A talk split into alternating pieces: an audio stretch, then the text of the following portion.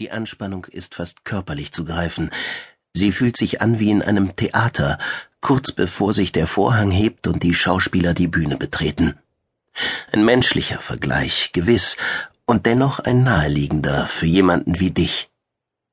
Dass du seit langem keinen Kontakt mehr zu Menschen hattest, ändert daran nichts. Soweit das möglich ist, erfasst die Anspannung auch dich. Blitzschnell überprüfst du die wichtigsten Parameter, dann bist du bereit. Bereit für ein Spiel mit ungewissem Ausgang. Still jetzt. Es beginnt.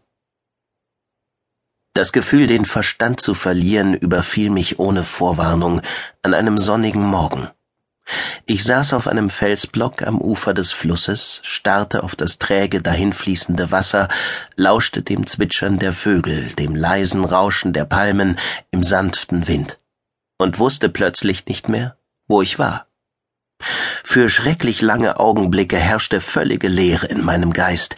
Ich fühlte mich wie ein Neugeborenes, ohne Vergangenheit, ohne bewusste Erinnerung.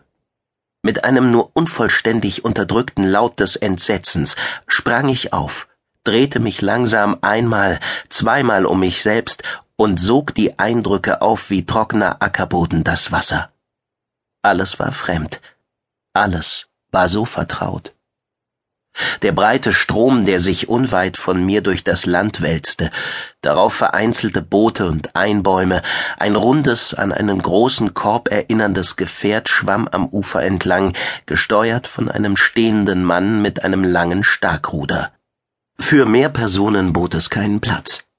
Kuffe, glaubte ich mich an den Namen dieser Bootsart zu erinnern, war mir aber alles andere als sicher. Mein Herz hämmerte so laut, dass ich das Pochen bis in die Ohren spürte. Tränen der Erregung stiegen mir in die Augen. Wo war ich? Und vor allem, wer war ich? Ich sah Kanäle von dem Fluss abzweigen und gesäumt von hoch aufgeworfenen Uferdämmen die Kornfelder und Palmenhaine durchqueren. Männer führten Esel über die gewölbten Brücken, die Packkörbe beladen mit Fischen oder Obst. Sie strebten einer Stadt zu, deren gewaltige Mauern sich gute 500 Meter flussaufwärts zum Schutz der Häuser und Tempel erhoben. Ich stutzte. Meter? Die Maßeinheit kam mir falsch vor. Woher kannte ich sie? Die Stadt liegt dreieinhalb Stadien entfernt, korrigierte ich mich. Sofort fühlte ich, wie mich dieser vertraute Begriff, der Anflug einer Erinnerung, beruhigte. Ich blinzelte die Tränen weg. In meiner Nähe zog ein Fischer einen Einbaum ans Ufer.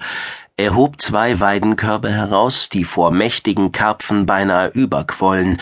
Als er mich bemerkte, lächelte er und winkte mir zu. Unsicher winkte auch ich, und mit einem Mal kehrte die Erinnerung zurück, nicht langsam wie ein stetiger Strom, sondern in einem einzigen Schwall. Ich taumelte, wandte mich von dem Fischer ab und musste mich an dem Felsblock abstützen, um einen Sturz zu verhindern. Der Fluss hieß Euphrat, die Stadt Babylon. Wir schrieben das zehnte Regierungsjahr von König Nebukadnezar II., dem Sohn von Nabopolassar, verheiratet mit Amitis, Tochter des Mederkönigs Astyages. Wie hatte ich all das vergessen können? Die Welt drehte sich um mich. Ich keuchte. Während ich mich langsam aufrichtete, entdeckte ich zwischen zwei Baumstämmen im Palmenhain einen Mann. Ein schwarzes Gewand verhüllte seine Gestalt, unter der weit nach vorne gezogenen Kapuze lugten zwei weiße Haarsträhnen hervor. Obwohl ich sein Gesicht nicht sehen konnte, kam er mir bekannt vor. Er reckte mir einen Arm entgegen, dieser vordergründig einladenden Geste haftete aber zugleich etwas Verzweifeltes an. Unwillkürlich wollte ich mich auf den Weg machen, die vierzig oder fünfzig Schritte überbrücken und ihn fragen, was mit mir geschah. Ich konnte mir all das nicht erklären und hatte den Eindruck, dass der Fremde die Antwort wusste. Da legte sich mir von hinten eine Hand auf die Schulter. Erschrocken schrie ich auf, schüttelte sie ab und fuhr herum. Vor mir stand der Fischer. Aus großen Augen sah er mich an. Er wirkte beunruhigt oder gar ängstlich wegen meiner heftigen Reaktion. Er wich einen Schritt zurück. Ist alles in Ordnung?